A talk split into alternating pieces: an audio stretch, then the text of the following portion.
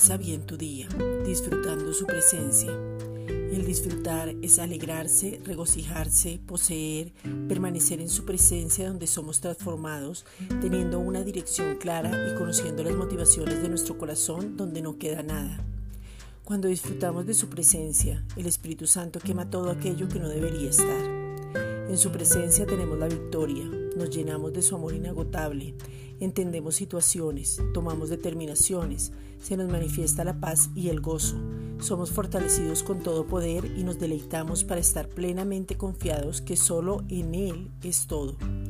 En su presencia aprendemos a ser agradecidos, comprendemos lo que somos, nos identificamos, tenemos comunión, relación, adoramos sin medida para ser y permanecer. Es un deleite poder permanecer en su presencia porque es mostrarte como eres, pero salir diferente. Hebreos 4:13. Y no hay cosa creada que no sea manifestada en su presencia.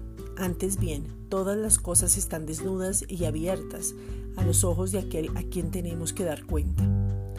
Esta es una reflexión dada por la Iglesia Gracia y Justicia.